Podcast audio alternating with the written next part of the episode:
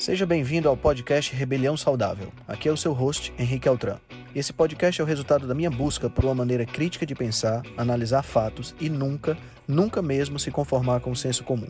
Aqui você irá encontrar questionamentos, ceticismo inteligente, análise crítica e conhecimento. Tudo isso regado com muita leveza e bom humor. Irei entrevistar personalidades de diversas áreas para um bate-papo com uma troca franca de ideias. Prometo a você que sempre pensarei fora da caixa para levar informações relevantes, de aplicabilidade imediata, além de muita inspiração. Junte-se a nós. Ser saudável é a melhor maneira de se rebelar contra o sistema.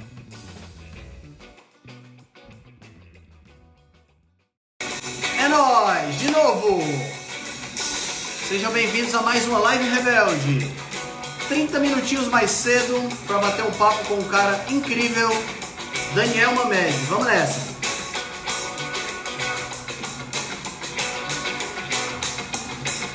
Vamos entrando, sejam bem-vindos. Oi, William, tudo bem? André. Oi, Lívia, tudo bom, minha querida? Silvani, seja bem-vinda. Pronto, o Daniel já tá na área, vamos nessa.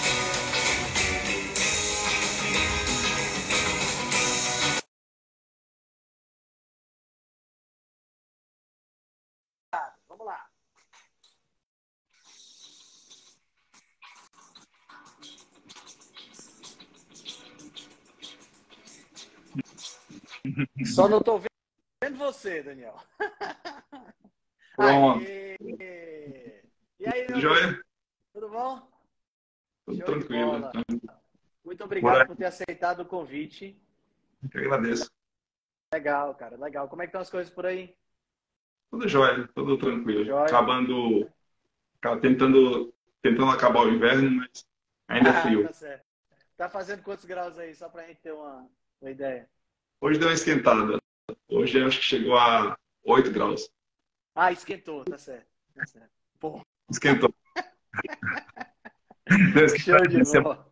Semana, faz uns 10 dias, faz uns 10 dias teve, chegou uma, uma- fez um frio daqueles, daqueles de inverno canadense mesmo. Chegou a fazer menos 30, e- menos 32, acho que foi o mínimo que chegou. Cara, quando faz essas temperaturas, vocês ficam em casa mesmo, não sai de casa. Cara, em geral, sim. Em geral, as pessoas se protegem muito, mas não, não necessariamente. Por exemplo, a gente vai falar, é, eu, eu, eu, eu não deixo correr no inverno, né? Ah, É, eu não deixo correr no inverno, inclusive acho que traz uma série de benefícios, a gente vai falar Sim. disso alguma hora. Sim, sim. Deixo de fazer os treinos de bicicleta, porque aí realmente é, primeiro que tem muito mais frio, e se tiver Perigoso neve, também para escorregar. aí fica perigoso, né? Que a bicicleta, principalmente a bicicleta de triatlo, né? Que é o pneu fininho, não é apropriada. Mas eu não deixo de, de, de correr. É, tenho até corrido pouco esse inverno, mas ontem eu corri, ontem eu corri, fiz um treininho leve. É, ontem acho que quando eu corri estava em torno de 4, 3 e estava até, tava até de short, porque estava sol, estava bom, estava protegido de luva.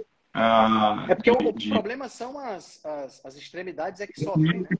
Me incomoda exatamente, o que mais incomoda são as mãos, é, as orelhas, dependendo. É, mas ontem, como estava sol, eu estava só de, de- de- nem, nem cobrir as orelhas. Estava bom, estava bom. O sol faz toda a diferença. O sol faz toda a diferença. Mesmo estando frio, o sol faz diferença. Faz toda a diferença. Legal, legal. Eu só tive acho- uma experiência no frio, assim, bem frio, que foi no, no, no Rio Mar, aqui em Fortaleza, que tem um, um, um bar gelado, né? E aí a temperatura lá vai a menos 8, se não me engano. E aí você, pô, Aham. eu nunca tive num frio tão pesado. Você já sente as articulações, o negócio já fica meio travado, sabe? É. Então eu fico imaginando esse menos 30 e tanto aí. Me disseram uma vez que tem uma, uns esquemas por debaixo da terra no Canadá. É verdade isso mesmo? Para transporte das pessoas? Centro de, de Toronto tem o, o que eles chamam de PERF. É um, praticamente uma rede subterrânea que você alimenta tudo subterraneamente, né? tudo por baixo. E tem lojas, tem, tem restaurantes, tem academias. Então você pode, você pode andar, é, andar por bastante área de downtown, centro sem ir para a superfície. Entendi, entendi. Tipo, tipo a conexão que tem dos hotéis em Las Vegas, né? Para você não pegar o calor causticante lá. Só vai pelos arcos passando por dentro dos hotéis. Né? Inclusive, isso é um ponto interessante. Eu só uso esse pé subterrâneo no, no verão, que é um calor insuportável, e durante o inverno eu, eu desço no trem, quando eu vou trabalhar em downtown, né? No, uhum. no Toronto. Geralmente eu desço da estação e caminho até o escritório, até o banco, né? Mas eu procuro fazer isso só, eu só uso a, a parte subterrânea para me proteger do calor no, no, no verão. É, os extremos são grandes aí. Quanto é. faz de calor aí? A gente acha, as pessoas acham que no Canadá não faz, não faz calor, né? E a gente que é de Fortaleza, nunca pensei que ia passar tanto calor aqui, pegar 42, 43. Nossa. Então a gente está a gente tá, reclama dos 30 e 32, 34 que, que a gente pegar em Fortaleza, uhum. mas, mas pegar 39, 40 e é um calor esquisito, porque às vezes dá meia-noite e ainda está 39 graus. Não é aquela coisa que faz calor meio-dia, uma hora, e 5 da tarde, quando o sol se põe, cai para 26, 25, né, 27. Aí, mas às vezes fica, fica, aquele calor fica como um forno. Né? São, são duas semaninhas, não passa muito de duas, três semaninhas não desse que fica realmente bem insuportável. Cara, como é que tu foi parar aí no Canadá, mas apresenta aí um pouquinho pra galera. O que é que você faz hoje? Qual é a tua formação? Por que é que tu tá, tá conversando comigo aqui, se tu trabalha num banco? Vamos, vamos pois é. começar é. falando. Meu, meu esclarecimento é isso, né? Tu, por que que tu me convidou, né? Não sou na área de saúde, não sou profissional da área de saúde. É, meu, meu, meu, minha formação, na verdade, é de economista é, da UFC. E, na verdade, já estou fora do Brasil já faz, já faz bastante tempo. Eu fui fazer mestrado é, nos Estados Unidos, é, em New Hampshire, no estado de New Hampshire, que ali já, já perto de Boston, acima de Boston também, então já é uma área climaticamente parecida com aqui. É, muito parecida, na verdade. E então, desde lá, fiz, fui fazer mestrado e depois comecei a trabalhar. Teve um período de retorno ao Brasil, porque meus filhos nasceram lá e a gente queria muito que, que eles tivessem esse contato com a família. Eu e a minha esposa, a gente acha super importante uhum. que eles crescessem sabendo quem eram os avós, os bisavós tiveram, tiveram a oportunidade de conhecer. Legal bisavós e, e, e, primos e tios e falar português, falam os três falam português é, fluente. Então isso é uma coisa que era muito importante é, para mim e, e para minha esposa. Então a gente teve um período de retorno de, de, de cinco anos é, no Brasil e voltamos depois para a América do Norte, primeiro no, nos Estados Unidos e agora aqui no Canadá já desde 2015. Então já já, já vão se oito anos aqui de Canadá. Então tu fez é, New Hampshire, Brasil e voltou para o Canadá. Exato, com outra passagem é... em New Hampshire antes de vir para cá. Ah, certo. E a tua área é banco, mas tu trabalha na parte administrativa, como é teu trabalho? Não, é, minha carreira até nisso é um pouco não linear, não linear, né? É, eu, eu, escolhi economia, mas nunca trabalhei como economista, né? É, nem, nem, nem né? Ah, o que que me chamou a atenção, o que me atraía no curso de economia era, era a formação que ele permitia, que é um curso Entendi. muito universal, né? Você vê, claro, economia, você vê direito, você vê administração, muita coisa de administração, muita coisa de cálculo também, então é, é pesado a parte matemática, é, estatística, então te dá uma formação muito genérica e muito abrangente que eu acho que você pode aplicar independente de como você for trabalhar. Uhum. Aí, Meu pai é economista, inclusive. Ah, eu não sabia. É, é. Economista e aí acabei... é econômico. Ele não, são, não são geralmente a mesma coisa, né? É, não são a mesma coisa. E aí acabei, quando eu fui fazer o mestrado, eu já fui fazer o mestrado em administração nos Estados Unidos. Uhum. Fui é, depois trabalhando numa empresa de seguros. Tem no Brasil também a Liberty Seguros. Sim. Acho que no Brasil é Liberty, né? A matriz é lá em, Boston e em New Hampshire, dividido.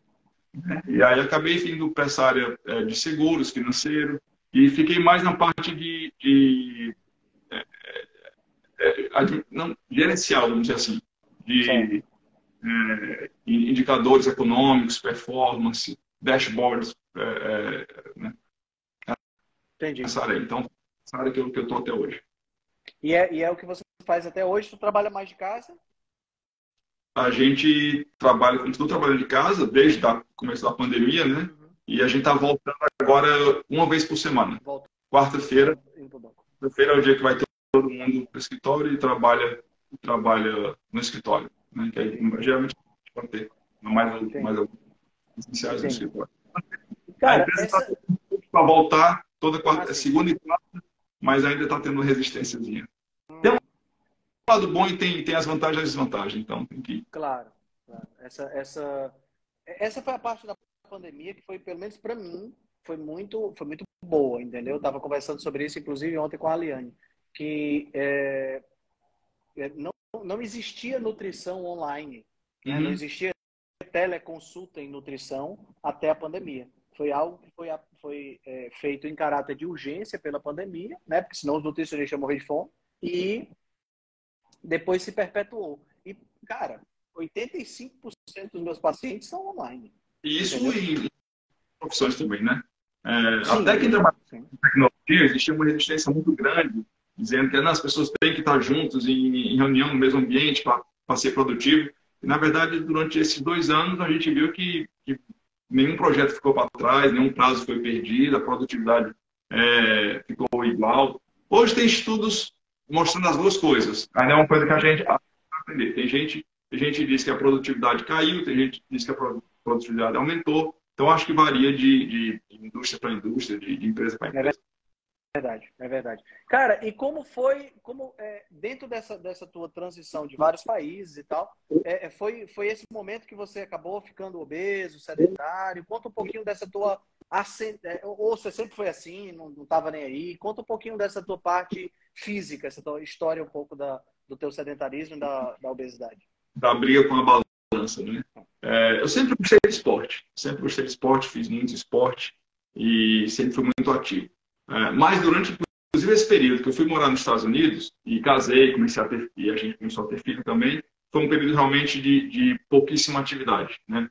É, muito trabalho, dedicação aos filhos, era casa, trabalho, trabalho, casa e, e, e não fazia mais nada. É, mas voltei a praticar. Inclusive, uma das coisas boas de ter morado no Brasil depois, nesses, nesses cinco anos, foi quando é, os amigos me chamaram para fazer corrida. Né? E como eu estava sedentário realmente, nessa época, sedentário, acabei de voltar, a readaptação ainda a voltar a morar no Brasil, aí comecei a fazer corrida. E gostei do esporte. Foi a primeira vez quando eu entrei na assessoria, comecei a correr e fazendo aquelas provinhas de 5, provinha de 10, a coisa foi, foi tomando gosto, né? É, mas a briga com a balança era, um, era, uma, era uma constante, porque, primeiro, eu adoro comer, como, como eu e mais 7 milhões de pessoas no planeta, ou 8 milhões, eu adoro comer de tudo. E a, e a comida, quanto mais processada, melhor, né? Ah, então, então, isso aí sempre foi um, um, fator que contribuía. Mas mesmo não, não estando sedentário, mesmo fazendo corrida, o que eu percebia é que era uma luta desleal. Porque você, você corria, fazia os treinos, né, é, os longões de 14, 18, 20 quilômetros quando você está treinando para um meio, para uma maratona, e ainda assim é, você não pode, você não consegue, como tem aquele ditado aqui, você, você não consegue outrun a bad diet, né? Você não consegue ganhar de uma, de uma, de uma dieta ruim. Ah, eu nunca cheguei a ser obeso, obeso, né? pelo menos não do ponto de vista de, de, de, de IMC, né? mais de 30 não, nesse, não nisso, mas tive sobrepeso durante muito tempo. E mesmo quando eu tentava controlar a boca, baseado nas, na recomendação tradicional de controle de porções, grãos, salada, pouca, pouca gordura. Eu lembro que na minha primeira maratona, que foi quando eu estava treinando muito forte, né? Eu cheguei a, cheguei a baixar muito peso, muita, muita gente dizia que eu estava magro, eu estava com baixei dos 80. Eu tenho 1,82 de altura. Então, muita gente falava, não, 1,82, você tem até entre 80 e 82 quilos é o, é o, é o, é o ideal. Né? Então, quando eu baixei de 80, eu estava magro. Né? Hoje, meu peso flutua de 72 a 74. Né? Então, bem, bem, bem diferente do que era. Cara, e, e essa, essa tua, essas tuas tentativas de perda de peso e tal, usando a, a, a ideia tradicional, elas eram orientadas? Você tinha Quando... nutricionista? Aqui está incomodando, o sol está baixando aqui agora. É, eu acho que deixa eu ver se consigo. Quer mudar se... lá? Se tá, mudar tá, de posição, fica à vontade. Tá incomodando. Consegue baixar outra, Bel, por favor? A Bel está aqui, dando assistência. Valeu, Bel. Obrigado.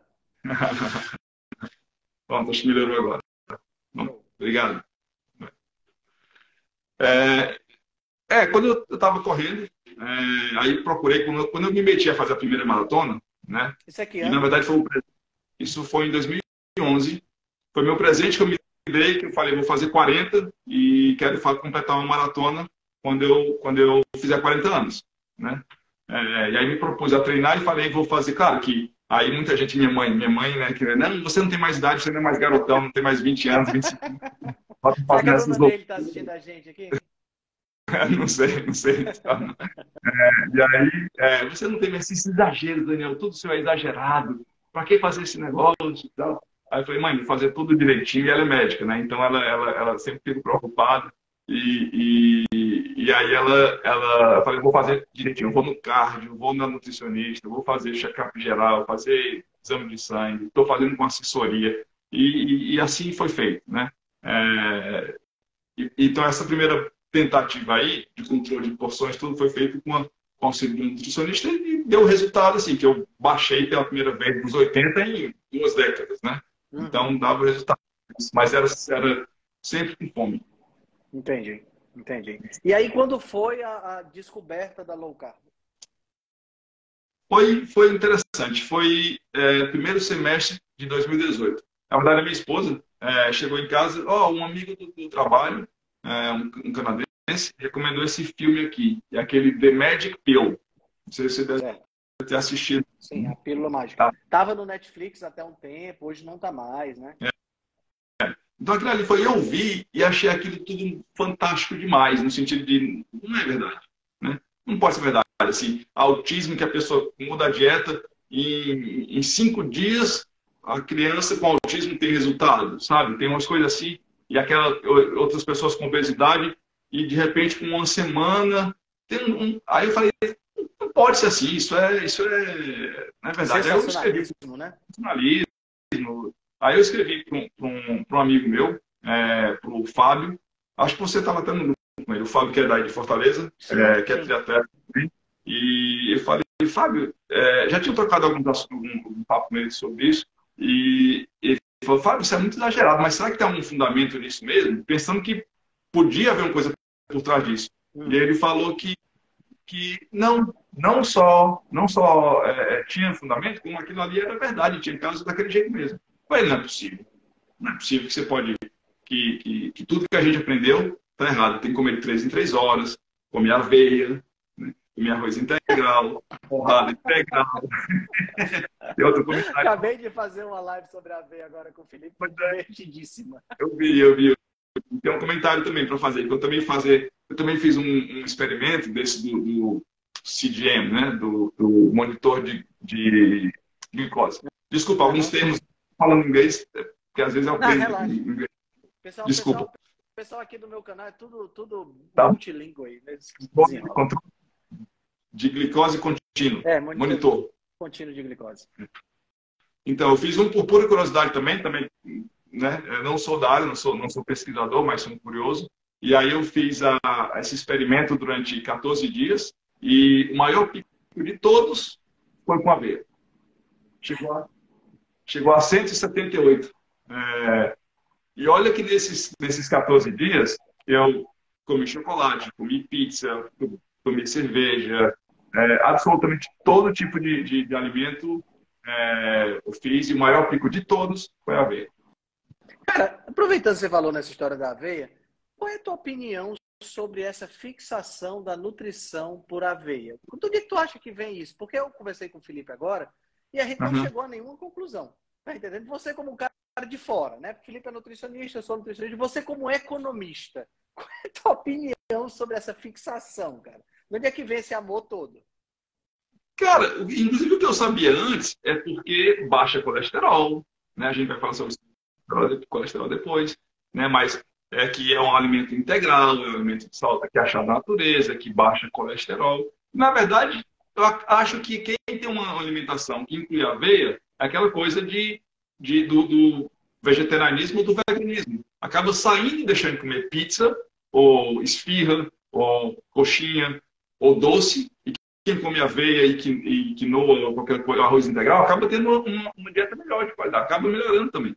Agora, porra, agora eu gosto de aveia também, assim, eu, eu realmente eu não como há muito, muito tempo, mas é uma coisa que que eu gosto. Acho que, acho que se tiver um fator aí, é porque quando você combina aveia e pelo alto índice glicêmico dela, geralmente tem açúcar também, porque o paladar dela mesmo não é tão bom, uhum. aí sim deve ser algum, alguma sinalização para o organismo, para o cérebro, que isso aqui é altamente energético e deve ser bom. É, eu imagino isso aí também. Mas você ia falando então da, do seu contato com, com o low carb. Então, aí, aí foi quando esse meu amigo falou, não, Daniel, é assim mesmo. Tem, tem, tem muito estudo sobre isso também. E, e eu comecei a me interessar. E como é que é esse negócio de low carb? E ele fazia jejum também. E eu falei, não consigo. Esse negócio de fazer jejum não dá para mim. A minha primeira refeição, que é o café da manhã, é a mais importante do dia. Eu tenho que comer e sair de casa. Né? Acreditava naquela, naquele ditado, né? Tome café como um rei é, almoço como uma rainha e gente como uma princesa, né? É, é, é, era, não tinha perigo de eu sair de casa sem sair com um sanduíche e café com leite. Eu meu café da manhã praticamente todo, todo dia. Primeira vez que eu fui fazer um café da manhã sem pão, ainda não tinha nem adotado jejum, só cortar o pão, botar só ovo, queijo, presunto, bacon num prato e comer assim de prato, foi a coisa mais esquisita do mundo. Faltava alguma coisa para morder realmente, comer de, de garfo ali, até você se acostumar. E, e ajuda muito rápido também, quando, porque os resultados são muito rápidos, né? É impressionante, com, com duas semanas, três semanas, quatro semanas, você vê, vê os resultados é, muito, muito, muito rápido. Você perde muito peso e se sente bem pra caramba também. É, então foi, foi muito rápido. Aí é aquela coisa, você começa a ler e, e, assistir vídeo e entra naquele, naquela coisa que um vídeo puxa outro, um vídeo puxa outro, um vídeo puxa outro. Os treinos, claro, para quem faz esporte, os treinos, claro, melhoram todos também.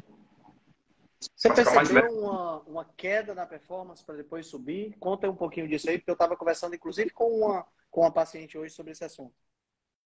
Eu não, eu não, não percebi nada, não. Não sei se é porque também eu adotei, fui adotando muito gradual, de forma muito gradual também. Então, é, eu nunca percebi isso, não. Aí, quando eu, quando eu vi que realmente os resultados eram muito positivos e comecei a entender mais que a gente não precisa, que a gente pode comer vegetal, que a gente pode comer vegetal, eu passo por umas fases que eu consumo mais, outras fases que eu consumo menos. É, às vezes, inclusive, é, planejadamente, se estiver perto de uma corrida, de um triatlo, uma prova de longa duração, eu até incluo uns, uns cobertos de batata, uma coisa assim. Não tem menor problema, pelo contrário, vai ajudar.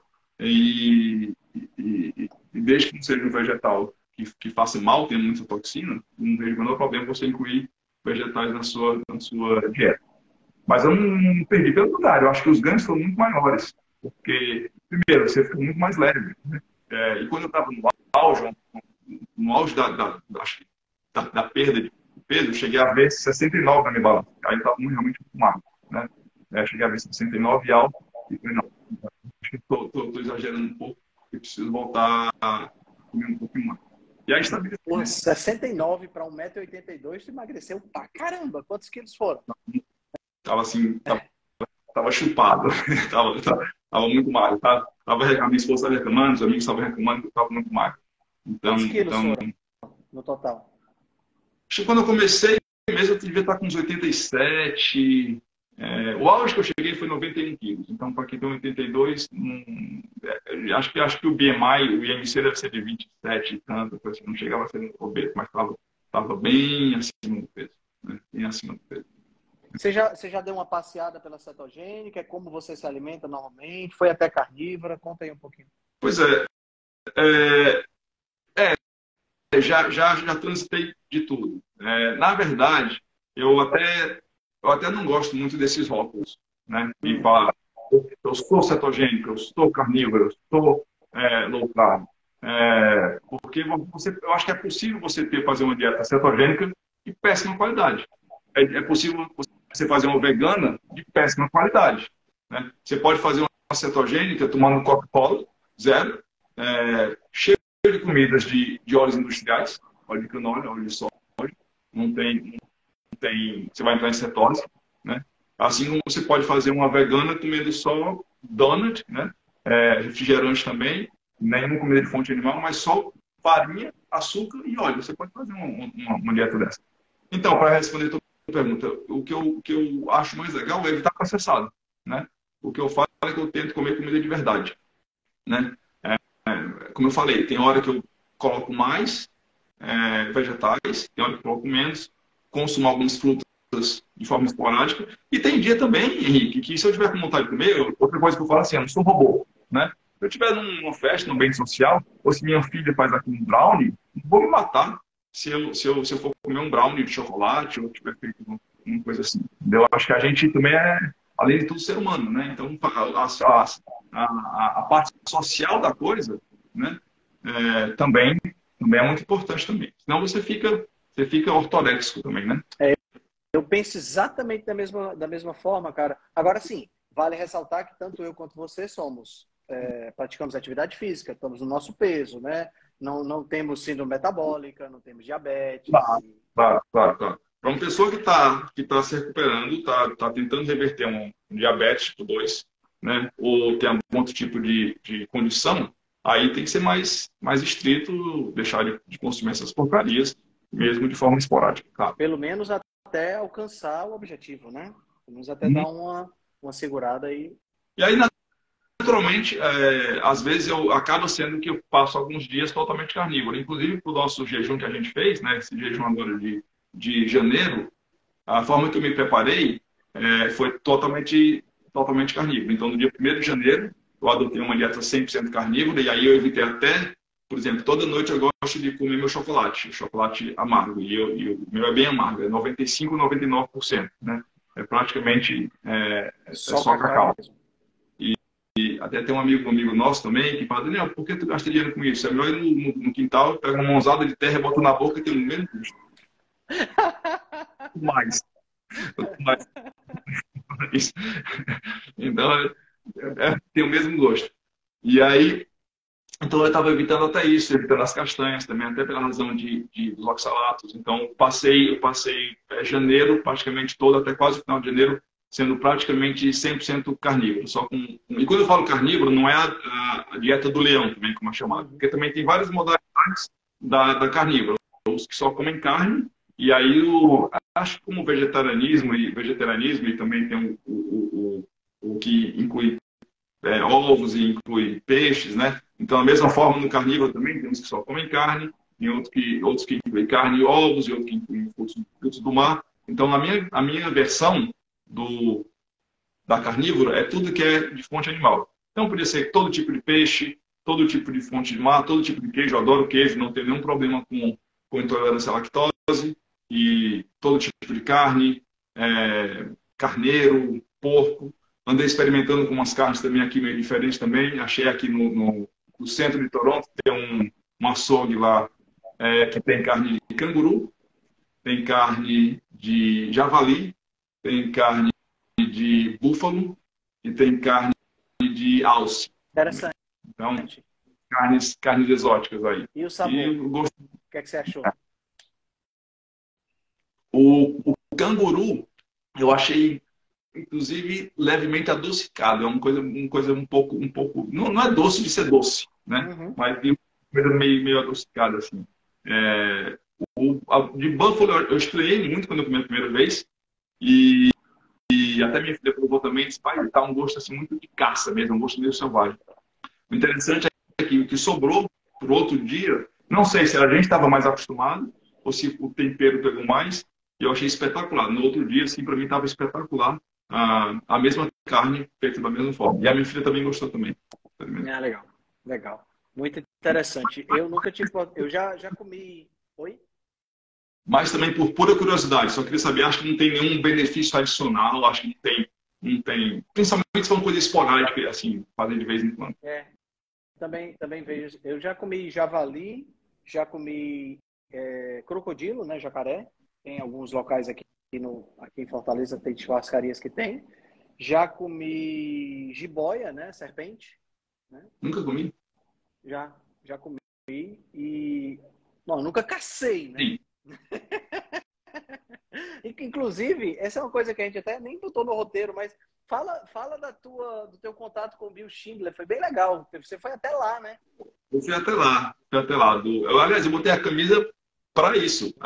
Quando eu tive lá, eu falei de você também, aqui, ó. Ai, que legal. Hum. Massa.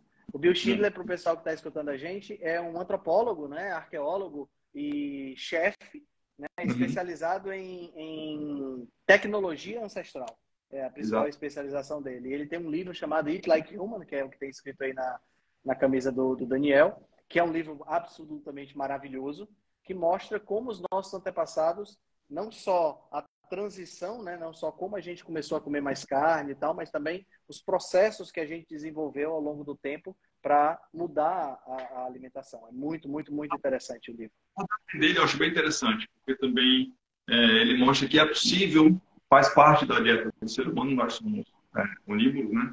E podemos comer de tudo, desde que preparado de forma correta. E ele fez essas experiências, ele viaja para qualquer lugar, foi para os Incas, foi, né, é, vai para todo lugar do mundo, é, experimentando, inclusive até com insetos, né, que ainda é, um, ainda é um alimento fonte de proteína muito rica na Ásia, é, faz parte da nutrição, sempre fez parte da nutrição humana. A gente hoje tem um pouco de nojo, pensar em comer inseto, já comida e tal, sempre fez parte da, da, da, alimentação humana e dos primatas, e eu não tenho nenhum problema em, em, em comer insetos se, se feito da forma, da forma correta. E eu acho que a abordagem dele é bem interessante. Então, ele tem exemplos de, de, queijo, como preparar o queijo de forma correta, não esse plástico que vem quando a gente come no McDonald's, né? É, e, e, as carnes, e, e iogurte, é, e, e, batata, e milho, inclusive, também. Então, ele, ele, mostra isso de forma bem, bem interessante, é bem legal. E aí, eu fui ano passado para um casamento uh, em Maryland também, e acabei lembrando que ele estava lá perto, quando eu dei uma pesquisada, ele estava uma hora e meia de onde eu estava. Então, eu dei uma escapulida lá dos eventos, eventos de casamento e fui tomar café com ele. Né? Porque lá fui lá na, naquele restaurante dele, acabei tomando café com ele, já tinha passado uma mensagem para ele, que ia lá, tinha falado de você, inclusive, você feito uma entrevista com ele, né? E, uhum. e aí a gente sentou, super simpático, ele voltasse pra caramba. A gente sentou e ficou, ele ficou comigo lá uma hora conversando, tomando café. Foi, foi muito legal, foi muito legal. É, ele é, ele é um cara, é um cara assim, ele nasceu para comunicar, né? Ele é super gente boa. E ele tem umas experiências que ele narra no, no, no livro dele, matando um iaque, sabe? Umas coisas assim bem interessantes mesmo. Cara, ele tem uma, uma. A experiência que ele narra bebendo o leite misturado com sangue com os Maasai eu, eu, eu, juro por Deus, cara, me dá água na boca ele narrando, porque eu fico com vontade da porra de experimentar aquilo ali. E o bom que leva a família dele, né? Ele leva a esposa. Sim, ele... todo mundo. É. Né? E fez até a pequenininha, que tem, tem, tem três filhos, né? Um menino e duas meninas. E a, e a pequenininha era bem pequenininha, disse que ela, ela ele acho que provou ou, ou não quis, foi muito para ela. Mas o, o, o Billy, que inclusive é o filho dele também, e a outra, que esqueci o nome também, é, provaram e, e gostaram. E ele tem, um negócio, ele tem um negócio legal que ele faz lá, que ele já fez duas vezes, acho não sei se fez uma terceira, que é um jantar, onde cada course, né, cada etapa do jantar, é uma etapa que representa um período da alimentação. Então começa com vegetais, insetos e depois vai evoluindo para carnes e chega nas massas e aí uhum. até chegar no, no, no, na sobremesa, no processado que é a sobremesa. Eu achei, eu achei esse, esse quando eu vi os é. pratos de cara, deve ser Isso muito massa. de experimentar ainda não. É muito legal, muito legal mesmo. Cara, e me fala, vamos falar um pouquinho então do, do estudo dos hiperrespondedores, né? Como foi o teu contato lá com o pessoal? Deixa eu primeiro contextualizar, né? O Dave Feldman, ele é um pesquisador, apesar de não ser da área científica, né? Ele é um engenheiro de software, né?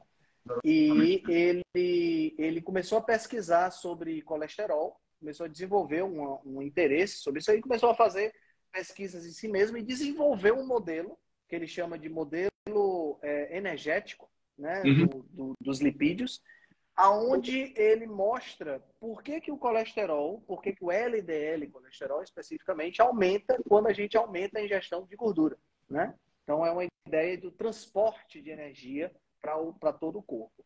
Esse modelo está sendo posto à prova, né? já tem, se não me engano, dois papers publicados e está sendo vários outros papers. Exato. Dentro desse contexto, a gente tem os hiperrespondedores, que foi um fenótipo que ele identificou, né? que uhum. ele mesmo é um e acabou identificando. O que é, que é o hiperrespondedor? O hiperrespondedor é aquele indivíduo que, ao entrar numa dieta de baixo carboidrato, portanto, aumentando a gordura, é o indivíduo que baixa drasticamente os triglicerídeos e aumenta o LDL e o HDL.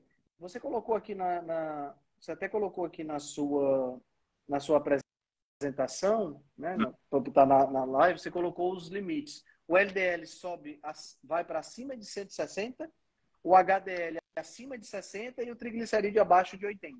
O LDL acho que tem que ser acima de 200. Acima de 200, né? Certo. É, é, na verdade, o LDL, é, bom, falar dos, dos fáceis. O HDL, é, ele deu uma flexibilizada para conseguir os, os 100 voluntários, né? Hum. É, conseguiu agora. Ele está recrutando desde novembro de 2021 e só conseguiu décimo agora, recentemente. Acho que ele publicou agora, final de semana. É, eu sou o voluntário número 50, salvo, exatamente o 50, salvo engano, quando eu fui na Califórnia ano passado. E o HDL ele deu um flexibilizado para conseguir recrutar. É, o HDL tem que acima de 60, o triglicerídeos abaixo de 70 e o LDL é um fator é, de, três, de três critérios. Tem que ser acima de 200, tem que ter subido mais de 50% do, de, desde quando você adotou a low carb e tem que ter adotado mais de, de, dois anos. Então você tinha que ter exame também antes, anteriormente de ter adotado a low carb, mostrar que depois que você adotou há, há dois anos, subiu mais de 50% e está em 200. Então não, não adianta soltar 200, mas já era 190. Então isso aí não entra no critério. Não é esse critério último, né? Mas a pergunta, a história dele é realmente interessante, porque ele adotou low carb e começou a se sentir muito bem, e perder peso, e insulina lá embaixo, e todo, todos os índices de biomarcadores 100%, o que todo médico quer ver. Mas, contudo, porém, entretanto, o LDL para as alturas. E aí os médicos, você vai morrer, vai, dar, vai entupir seu coração, né, estatina, e vamos ter que consertar isso aí, seu risco está lá em cima, e pô, peraí, ele, disse que pode ter depressão. Né? Então, então é, é, o que está acontecendo? Mas não faz sentido, tá tudo bem, menos esse LDL, nunca tive melhor, e, e tá, então começou a, a, identificar. E aí ele começou a ver, tanto que ele que identificou isso aí, né? Porque tem muita gente que não acreditava e ainda não acredita existem os lean mass responde. Ainda é uma coisa, ainda é uma coisa a ser provada. Tem muita gente que não acredita que esse fenótipo existe, esse tipo de pessoa exista, né? Uh, os estudos mostravam, uh, que, que as pessoas que adotam a low carb podem ter um aumento do LDL transitório em torno de seis meses. Né? Mas depois disso retorna e é que acontece, o LDL fica estável com o que era antes e os benefícios da alocado vão ter o maior HDL e a baixa triglicerídeo. É, é, mas o LDL fica transitoriamente só, mas depois volta. No certo. caso desse fenótipo, isso não volta e, na verdade, sobe muito. Tem gente no estudo que tem LDL acima de 500. Né?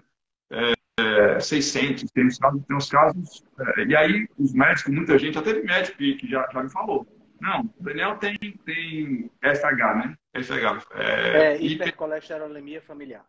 Familiar, né? Que é um caso genético e é um em um milhão que acontece, né?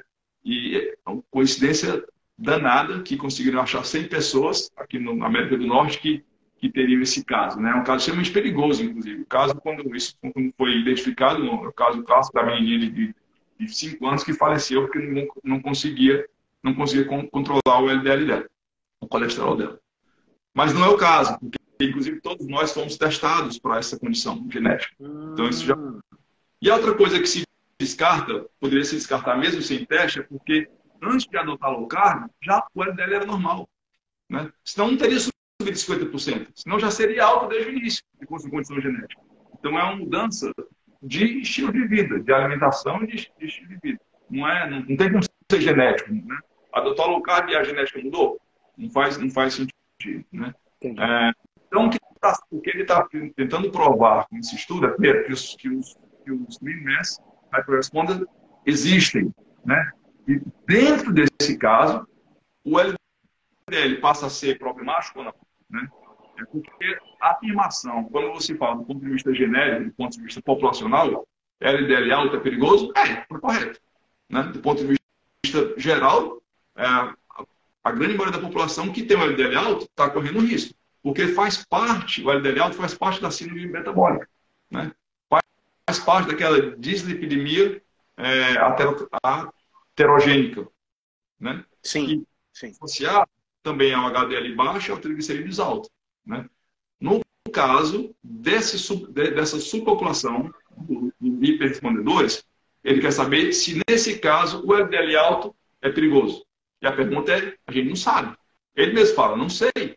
Né? A gente está tá cautelosamente otimista, é, como ele falou. A resposta clássica dele é essa, né? Eu sou cautelosamente otimista. Tem algumas pessoas que dizem, tem amigos médicos que falam, Daniel, tá louco, a gente só vai sair de saber daqui a 20 anos. Entendeu? Então, eu tomaria estatina amanhã, no teu caso. Meu HDL, meu LDL bateu quase 400, né? Então, é, é, eu, nunca é tive, é... eu nunca tive o LDL tão alto. Meu LDL chegou a 180, não atinge o limite de corte para ser um hiperrespondedor, não. Meu HDL sempre foi alto, sempre foi. Mesmo quando eu estava numa alimentação mais vegana, mais vegetariana, meu, LD, meu HDL era alto. Mas o meu LDL já chegou. Eu já tive. Eu já, já pesquisei no Google, para você ter uma ideia, o que é que podia acontecer se o LDL fosse baixo demais. Porque eu já cheguei até LDL de 70, sem tomar nada. Uhum. Na época que eu estava bem vegetariano mesmo. Né? E eu tomava suplementos à base de soja, essa coisa toda. E depois que eu comecei uma alimentação mais ancestral, Aí ele, o, o HDL foi para 72, se não me engano, o último, e triglicerídeos sempre na casa dos 40, e o LDL uhum. subiu para 180, mais ou menos, mas nunca, nunca passou disso também. É, não, o meu chegou a bater quase 400. Depois deu uma, deu uma, uma baixadinha, não sei se é coisa de adaptação também, ou se eu dei dando umas, umas flexibilizadas também, é, mas chegou a quase 400. Então, assim, aqui eu tive que, eu tive que ter várias conversas, né? não chega a ser discussão com a minha médica de família, que queria que eu tomasse estatina. Aí eu falei que não. Depois mandou para cardiologista, que queria que eu tomasse estatina no dia seguinte. Eu falei que não. Também me passou com um especialista em lipídio. Aí foi que ela entendeu, ela ficou assustada também. Daniel, tá maravilha, seu HDL falou tudo, mas a gente precisa trabalhar nesse LDL. Eu falei, não. Por quê? eu faço parte desse estudo. Comecei a falar com ela, ah, interessante, não ouvi falar. Segunda vez que ela foi lá, ela já disse, eu vi um paciente aqui muito parecido com você. E eu já não passei estatina para ele. Né? Que legal. Eu quero, eu quero só ver como é que vai evoluir com a dieta também dele, estou monitorando. E aí ela passou alguns exames para ver também, passou o exame de carótida para mim também, que é um, que é um, é um próximo. Não chegou a passar o, o, exame de cálcio. Mas como eu tinha feito na Califórnia, eu fiquei, fiquei tranquilo. Eu fiz na Califórnia e deu, deu zero. Então, então tô tranquilo. O teu, de, tô... teu Doppler de carótida deu legal também. Deu também. Então, tô, também estou cautelosamente otimista. Vamos ver como é. legal. E como é que é, como é que é o teu, o teu? Uh, uma pessoa me perguntou sobre como é que faz para ser voluntário. Ainda está aberto, ainda pode ser. Se a pessoa, por exemplo, eu acho que e tal. Publicaram agora, o Dave Fedman, inclusive, publicou dizendo que acabou de, de, de, de recrutar agora. É, mas eles só contratam, só contratam, eles só recrutam no, nos Estados Unidos. Hum. Né, nos Estados Unidos. É, eu estou no Canadá, então eles abriram uma exceção também. Eu acabei usando um endereço, enfim. E aí é, foi um pouco fora da, da, da, dos critérios, mas foi tranquilo. Mas tem que estar, tá, tem, tem que estar Estados Unidos até por questão de passagem, que eles mandam passagem, hotel, tudo. Quando eu fui para Califórnia, eu vou agora de novo em, em abril. Já me ligaram, já me contactaram para voltar e refazer os exames, né? Porque querem ver se nesse tempo houve um progresso, como se você perguntar para qualquer cardiologista tradicional, um ano de consumo de dieta de, de, de alto teor de gordura, associado a esses índices de LDL nas alturas, então eles esperam que teriam uma progressão de alguma placa né, heterogênica. Né? Então eles querem ver a, a, progressão, não necessariamente o índice, mas se teve progresso ou não. Entendi. Entendi. Então, quer dizer, o, o, você vai fazer agora quando completar um ano e depois quando completar dois anos, é isso? Por enquanto, só um ano. Eles estão falando de dois anos, mas por enquanto só essa, essa, essa, esse primeiro ano. Um ano de acompanhamento. Né? Um ano de acompanhamento, entendi. E todo dia de manhã, inclusive quando a gente estava fazendo o desafio do jejum, para mim foi mais fácil que eu já tinha um tipo módio, né? Então, eu tenho que todo dia de manhã furar meu dedinho lá, pegar como diabético. Né? Só que em vez de medir a glicemia, eu tenho que, eu tenho que medir os cetônicos. Tenho... Ah, então todo dia você manda dados para eles? Todo dia. Todo dia eu tenho que, eu tenho que furar e tenho que sincronizar o celular com ele para eles acompanharem. Porque isso é a forma que eles têm de, de de, de ver se a pessoa está seguindo a dieta, né? É uma forma deles, deles confirmarem que, que eu continuo na cetogênica. Porque se eles virem que eu estou saí da dieta e estou né, há, há dois, três meses, então eu já incluído no critério. E você manda relatórios escritos, tipo, por exemplo, no jejum, que a sua cetose deve ter subido bastante. Você mandou alguma coisa? Ó, oh, eu estou fazendo jejum, assim, sabe? Teve um com seis meses, bem no meio do período, você tem uma entrevista virtual. Você não precisa voltar para o você tem uma entrevista por telefone, só para dizer como é que está, alguma coisa esporádica, alguma coisa assim, alguma coisa aconteceu, mas, mas tu, tudo, tudo tranquilo. Legal, legal. Cara, hoje qual é a tua estratégia pessoal de saúde? O que é que você faz em todas as, vamos pegar assim, as áreas da vida, né? Porque também não adianta a gente pensar só, ah, eu, eu treino e eu como bem. Sim, mas relacionamento, amizade, pensa na tua vida por completo. Como é que, como é, que é a estratégia de, de saúde total do Daniel? Os pilares, né? Os cinco pilares, né?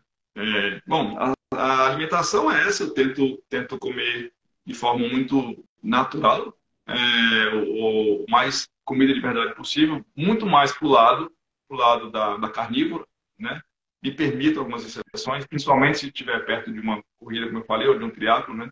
É, uma coisa interessante da, dessa dieta também, eu acho que a, a recuperação é fantástica. A recuperação é muito mais rápida. Você também teve, pode falar muito melhor do que eu, você teve a, a, o papo com o Alessandro, né? O Alessandro Medeiros, e, ele fala a mesma coisa. Então, para um atleta amador como eu, que não sou nem perto do, da performance que o, que o Alessandro é, é, então, eu fiz a minha, a gente tinha conversado, eu fiz a minha primeira maratona quando eu, quando eu fui fazer 40 anos, me dei esse presente. E aí inventei de fazer triatlo e falei, vou fazer o primeiro Iron, também quando eu fiz 50 anos. Então fiz o primeiro Ironman em 2021, é, logo depois do meu aniversário, com 50 anos. E, e nesse período eu estava me sentindo tão bem que eu cheguei a fazer, eu estava procurando uma, uma, uma briga interna, né? Você, você não compete com outras pessoas na corrida, né? Mas você compete contra se superar, né? Eu estava procurando uma maratona um pouco mais rápida e aí cheguei a fazer, acho que até te comentei contigo, é, cheguei a fazer três maratonas em quatro fins de semana seguidos, três maratonas em 22 dias, né? Domingo, domingo, por um domingo e outro. Mas isso era impensável antes de, de, de eu estar nessa, nessa dieta. Era impensável. Eu acabava a maratona num dia, passava três que eu mal conseguia andar. Né? Então isso me permitia, por exemplo, fazer uma maratona num domingo e no outro domingo fazer outra. Isso, isso é fantástico, a, a, a agilidade e rapidez da recuperação muscular. É. Aí, fora isso, e outra coisa que eu gosto de falar também com as pessoas, muita gente confunde, né? Não sei se você já ouviu também. Ah, mas Daniel, você pode comer muito, pode comer muito bacon, pode comer muita gordura porque você gasta, né? Essa, essa sua dieta não, não, não pode ser recomendada para todo mundo. A gente não queima como, como você, né? É, e, e eu falo que não, que, claro, ajuda, e eu corro e faço triatlo porque eu gosto. Para mim é muito mais para a cabeça do que para a saúde. Né? Essas, esses treinos de correr essa distância, esse treino de endurance, eu acho que para a saúde, é, não sei até que ponto isso, isso ajuda ou atrapalha, inclusive. Porque tem um lado também da lesão, dos excessos. Né? Então, eu tenho, inclusive, recentemente mudei muito mais o foco para academia, para fortalecimento muscular, para evitar sarcopenia, né? Somente que a gente já vai chegando nos 50, eu acho que estou me preparando para os 60 e para os 70 e para a minha, minha idade avançada. Perfeito. Então, é, eu acho que isso é muito mais importante do que. Acho que uma corridinha de, de rapidinho, uma vez por semana, duas vezes por semana, é, também tem vários indicadores que são favoráveis. Né? Se você for ver indicador de VO2, tem muita coisa que ajuda. Não estou dizendo que não ajuda, não. É, condição cardiorrespiratória. Mas eu acho que isso é muito mais, muito mais vantajoso você ir para a academia e ganhar massa muscular coisa que eu tenho mais tentado trabalhar, para mim, o mais desafiador é o sono, é a higiene do sono. Né? Isso, para mim, é o mais desafiador. É, até porque a casa não gira em torno do, do meu ciclo circadiano. Né? Então, tenho três filhos adolescentes, né? adulto e adolescente já também. Então, então os horários são, são, são confusos, conflitantes. né? Você usa algum tracker de sono? Não, não. É, ainda tenho um desejo de usar aquele o, o, a, né? é, da, do, do, do Atia, né? É, é, mas ainda. Tô doido pra comprar um bicho daquele, né, cara? Ainda não cheguei, ainda não cheguei lá, não. Ainda não cheguei lá, não. legal, legal. Cara, como última pergunta, né? Eu sei que você já tem que, já tem que ir. Eu sempre faço essa pergunta para todos os meus convidados. É, eu sempre peço a indicação de um livro. Né? Nerd, como eu sou, adoro. Assim, eu compro livro compulsivamente. Eu tenho que até que me controlar mais porque eu compro na velocidade maior do que a que eu leio. eu queria conseguir ler numa velocidade maior, mas infelizmente não dá. Mas assim, eu gosto muito de livro, então eu sempre peço uma sugestão de livro para os meus convidados, né? Assim, não obrigatoriamente um livro da área, até porque você não é da área de nutrição. Pode ser também, não tem problema. Mas um livro que te marcou, um livro que fez diferença na, na tua vida. O que, é que você Vou... recomendaria para o pessoal? sugeri um agora, que eu estou lendo agora. É, não acabei ainda, mas até, mas até agora que eu tenho, tenho, tenho gostado muito. É, que é Pense como um Imperador, do Donald, como é o nome dele? Donald Robertson. Um, não sei se você conhece. Não. Que é da, da vida de, de Marcos Aurélio. Marco Aurélio, imperador romano. Ah, muito interessante. Muito me interessa essa questão de Marco Aurélio, porque eu sou admirador dos estoicos. Exatamente. Então, esse, o, o Donald Robertson é um, é um autor, pesquisador do estoicismo. Então, então achei que você ia gostar também. eu estou lendo agora. É muito bom. Muito bom. Olha, eu acho que preço em português é... já aproveitar. É pense como imperador mesmo. Pense como imperador, né? É. Já é, pense como imperador. Conheça a mente de um dos maiores líderes da história e descubra como o mindset. Nossa, o pessoal mindset resiliente pode vencer qualquer adversidade. E já, é. Já fazendo merchandising aqui na Amazon, ele tá com desconto, tá saindo por 27 reais com frete grátis para quem é Prime. Olha aí.